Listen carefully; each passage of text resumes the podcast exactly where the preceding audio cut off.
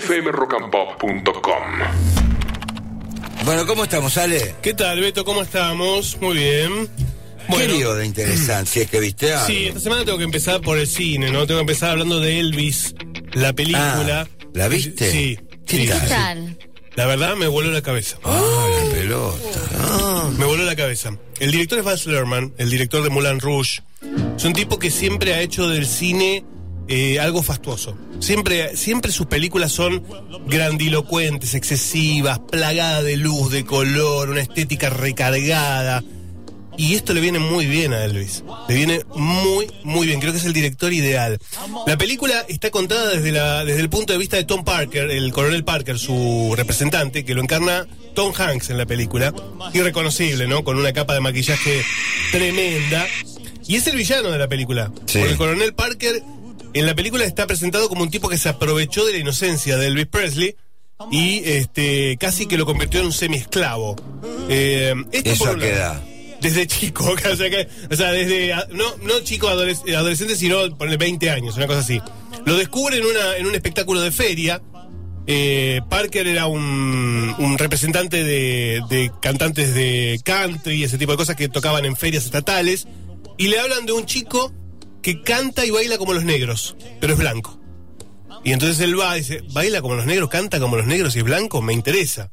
Era el momento de mucho, mucho racismo, ¿no? Los negros estaban separados de los blancos.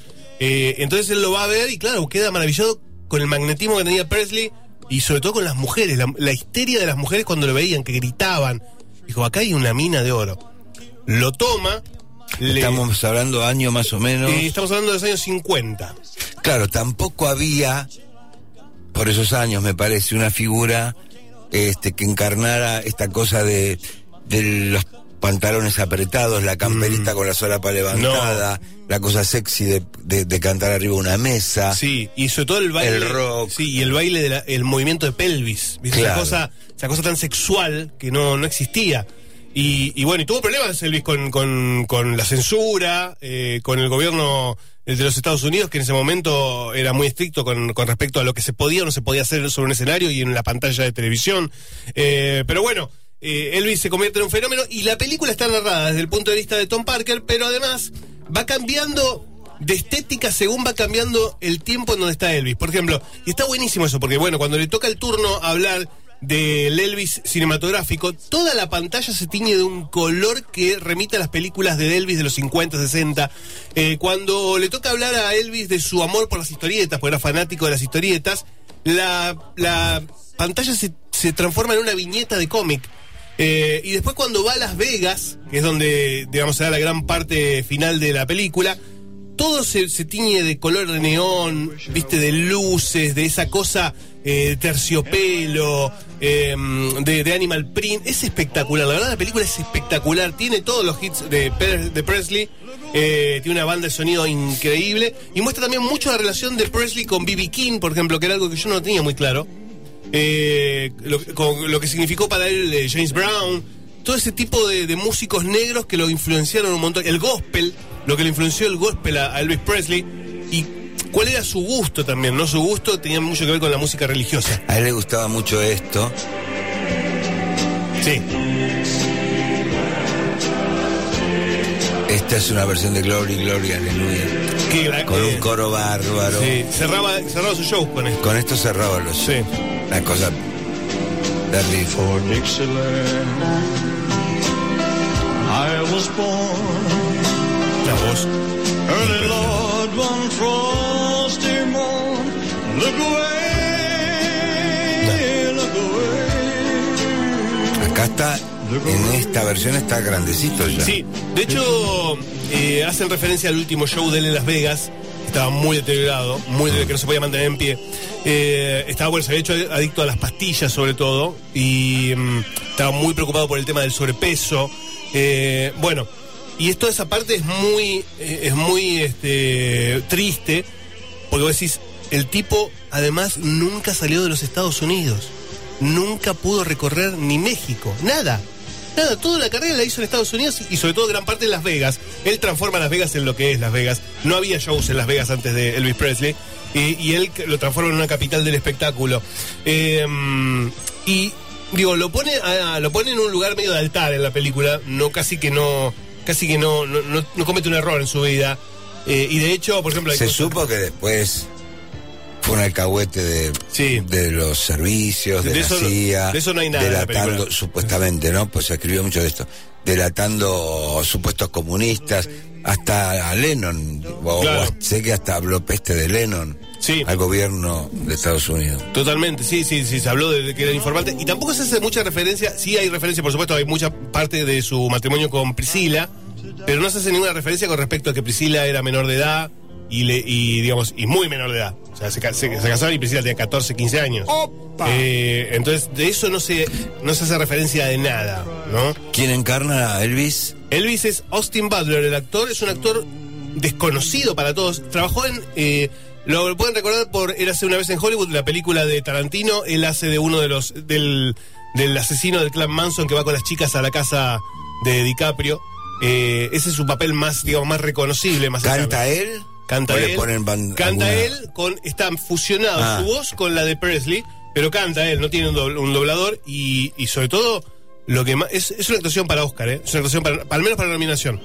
Le sacó todos los tics, todos los movimientos y la voz, el tono de la voz, ¿viste? Ese, ese acento medio de, del interior de los Estados Unidos, medio de cowboy. Este, es espectacular, la verdad que es increíble. Así cerraba los shows.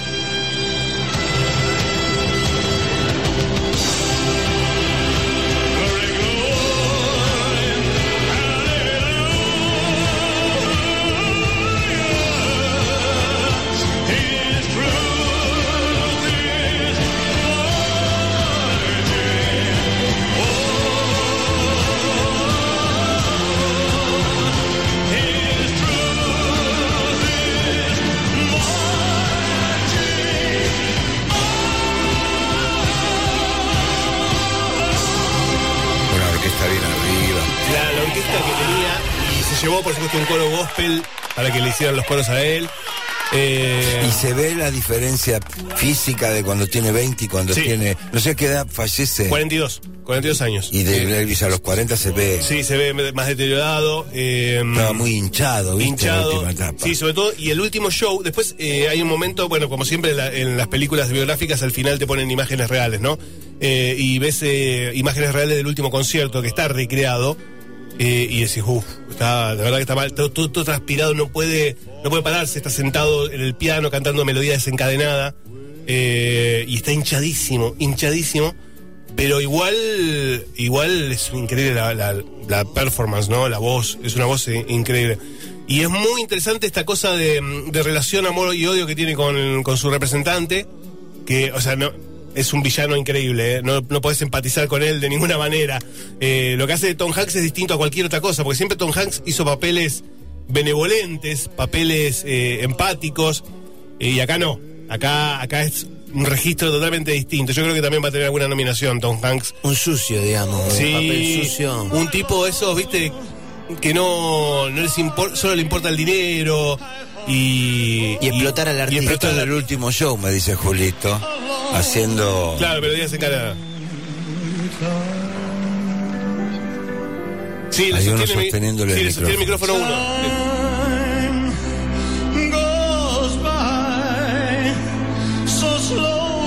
La respiración agitada. Sí.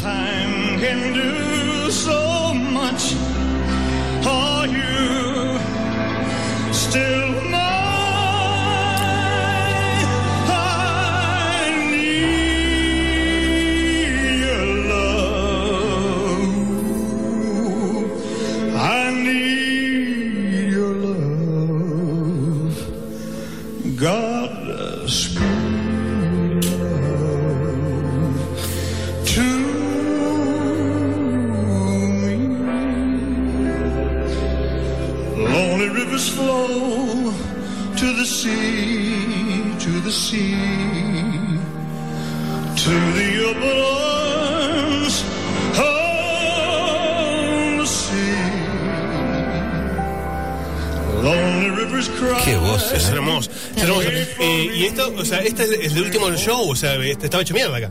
Es impresionante como canta. Cuando naces con un talento. Sí, y em, les digo, Yo vi, yo, a mí me encantan las biográficas de, de músicos. Rhapsody Bohemia me gustó. Rocketman me parece una película increíble. Pero esta les pasa el trapo a todas, ¿eh? Ah, sí. Sí, sí, sí, les pasa Ay, el la trapo. voy a ver. Les pasa el trapo todo por realización.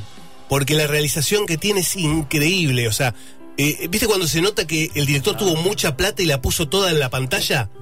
Entonces recrea, va de, va de la niñez de él a la adolescencia, de la adolescencia al presente, del presente a, a su casa familiar. Eh, no, es increíble, de verdad, de verdad es eh, alucinante lo que hizo Baz Luhrmann, eh, este director tan, tan potente visualmente, no siempre, siempre le dio mucha importancia a lo visual y acá se combina lo visual con lo musical. Entonces es, es, es impresionante. Este es el disco más vendido de Elvis. Estiman la cifra en más de 5 millones de copias físicas en su momento, ¿no? Que constituía por aquellos años el, el sencillo más vendido, no solo de Elvis, sino que se hubiera vendido hasta ese momento. Que en realidad la, la melodía es O Sole Mío, Sí. una canción napolitana tan popular. La letra es otra, my love. es Ahora o Nunca. When I first saw you, with your smile so tender, my heart was captured. Este vaya a saber en qué año lo grabó. Pero podemos situar todo a finales de los 50. Sí, sí, sí, sí.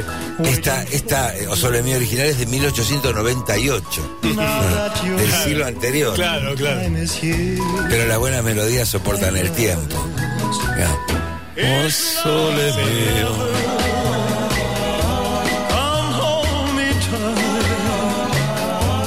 Bueno, así que le rompió la cabeza No, me la voló, película me voló la cabeza. Te digo la verdad, me, me encantó. Y digo, a mí, yo te digo, Rhapsody Bohemia me había encantado, pero Rhapsody Bohemia al lado de esta película es una película de televisión. Mirá. Esto es, es un espectáculo fílmico impresionante, ¿viste? Que vos ves en la pantalla gigante. Yo les recomiendo que la vayan a ver en la pantalla más grande que encuentren de cine. O sea, viste que hay cines que tienen pantallas más chicas y pantallas más grandes. Busquen, no sé, una sala XD, una sala que sea gigante porque tiene tanta información, el fotograma tiene tanta información, ves tantas cosas. Además, el director divide mucho, en momentos divide la pantalla en tres, cuatro, y te va mostrando el mismo, el mismo momento de distintos lugares, eh, o te va mostrando cómo va, cómo va evolucionando el, personaje, o, cantando lo mismo cuando era chico y cuando es grande. Entonces, eh, es, mucha información. Tenés que, tenés que verla en una pantalla muy, muy grande, y si tiene un sonido eh, de estos así súper potentes mejor. Me suena muy bien la película, muy, muy bien. Y, y usa todo el repertorio de Elvis Presley. Hay- hay Siempre un- se dijo que terminó en una especie de espiral de- autodestructiva, de comerse no sé cuántas hamburguesas sí, y huevos. sí. Bueno, de hecho, está el sándwich de Elvis Presley en Las Vegas, que es un sándwich ultra calórico que solo él se podía comer. O sea, no, no nadie se animaba a comerse ese sándwich, ¿no? ¿Qué tenía? ¿Se sabe qué Y tenía? busquémoslo, busquémoslo porque debe estar, eh, busquemos en Google el sándwich de Elvis Presley y vas a ver lo que tenía, era una locura, no sé cuántas calorías tenía, pero tenía panceta, huevo frito, eh, no sé cuánta carne, eh, era impresionante. Y aún hoy se vende en Las Vegas, pero pocos se animan a comerlo, ¿no? Porque quedás después... tenés que ir a- 8000 calorías, dice 8.000 que calorías, tiene. claro. A la pelota. Ese era su sándwich. Hay algunas zonas este, típicas de Estados Unidos. A ver. Que dice. Mantequilla de cacahuate. mantequilla. O sea, mantequilla común. Sí. Panceta, rodaja de plátano y miel. Pero es, es una locura esto. Sí. Realmente es una locura. Bueno, dejó un cadáver joven. Sí. Sí, sí, sí. Un, eh, una casa que es museo, que es el museo más visitado de los Estados Unidos. El de Memphis, ¿no? Sí, Graceland. Ese, hoy, hoy es el museo más visitado de los Estados Unidos. Es increíble eso, ¿no? Eh, Teniendo tantos museos como, no sé, el Smithsoniano, tantos importantes. eh, porque la gente, claro. eh, fue el primer eh, eh, cantante que hizo una transmisión vía satélite de un recital. Eh, lo- el de las- desde Las Vegas lo vieron en Tokio, en Europa. Eh, y eso lo hacía Parker eh, porque no quería alargarlo. porque en un momento él dice, yo quiero ir a recorrer el mundo, yo quiero ver a mis fans ¿Qué de Japón, eh, a mis fans de Europa. Y Parker no lo quería dejar porque sabía que si lo dejaba, primero que él no podía, Parker no podía viajar. No les digo por qué, porque eso lo van a descubrir en la película. Eh, y después eh, no lo podía controlar si se le iba. Entonces él quería retenerlo lo máximo que pudiera, entonces no lo dejaba ir de gira. Dice, bueno, ya que la gente quiere verte, entonces hacemos una función vía satélite. Y vendió esa transmisión a todo el mundo y fue el primer eh, show que hizo. Lo mismo que el primer show de especial de Navidad que hizo Elvis eh, para la televisión americana, que fue totalmente distinto a lo que se esperaba. Se esperaba que fuera un show con canciones navideñas. Eh, acá viene Santa Claus, Din Din Don, ¿no? y se cagó en todo eso. Hizo un show con canciones clásicas de él, eh, con canciones de iglesia, pero a su estilo. Y fue, un- fue el, el especial de Navidad más visto de la historia de la televisión americana. Hubo un encuentro, por lo menos uno con los Beatles, no aparece en Sí. la peli. No, no aparece en la película. No, no, pero aparece en un momento eh, en que él eh, empieza a ver en la tele la manía, la Beatlemanía, y entonces él dice que se tiene que transformar un poco. Él, él ve en los Beatles la, posi- la, digamos, la necesidad de transformarse porque había quedado un poco de modelo también. Eh, así que eso, está- eso está en la película. ¿Le quedó algo por contar a Ale? Por, por ahí vio algo más, si quiere recomendar. Bueno, sí, para los que quieran, eh, que sí- siempre sé que hay muchos fanáticos de mm, documentales sobre crímenes reales y demás. Les quiero mm, recomendar un documental que estrenó Netflix, que es una miniserie en realidad. Son cuatro capítulos. Se llama Divi Cooper, ¿dónde estás? Divi Cooper, ¿dónde estás? Es una historia atrapante y no es un clásico true crime. No hay un asesinato acá de por medio. ¿Saben qué es? Es un hombre que se mete en un vuelo, secuestra el vuelo, pide un rescate, le dan el rescate y se tiran paracaídas con la plata. Y nunca más lo encontraron. Y hay un montón de especulaciones sobre quién era D.B. Cooper, dónde está D.B. Cooper, dónde está la plata que le dieron. Cuca. Y es, les digo, apasionante, porque hay un montón de teorías de personas que existen, que viven, de familias que creen que su padre es D.B. Cooper. Eh, no, no, no, le- les digo, atrapante, pero de, principio a fin, ¿eh? Véanla en Netflix, son cuatro capítulos, se llama D.B. Cooper, ¿dónde estás? Y les digo, es una historia, después vayan a Google, busquen, busquen todo, pero es una historia que, que supera la ficción, supera la ficción.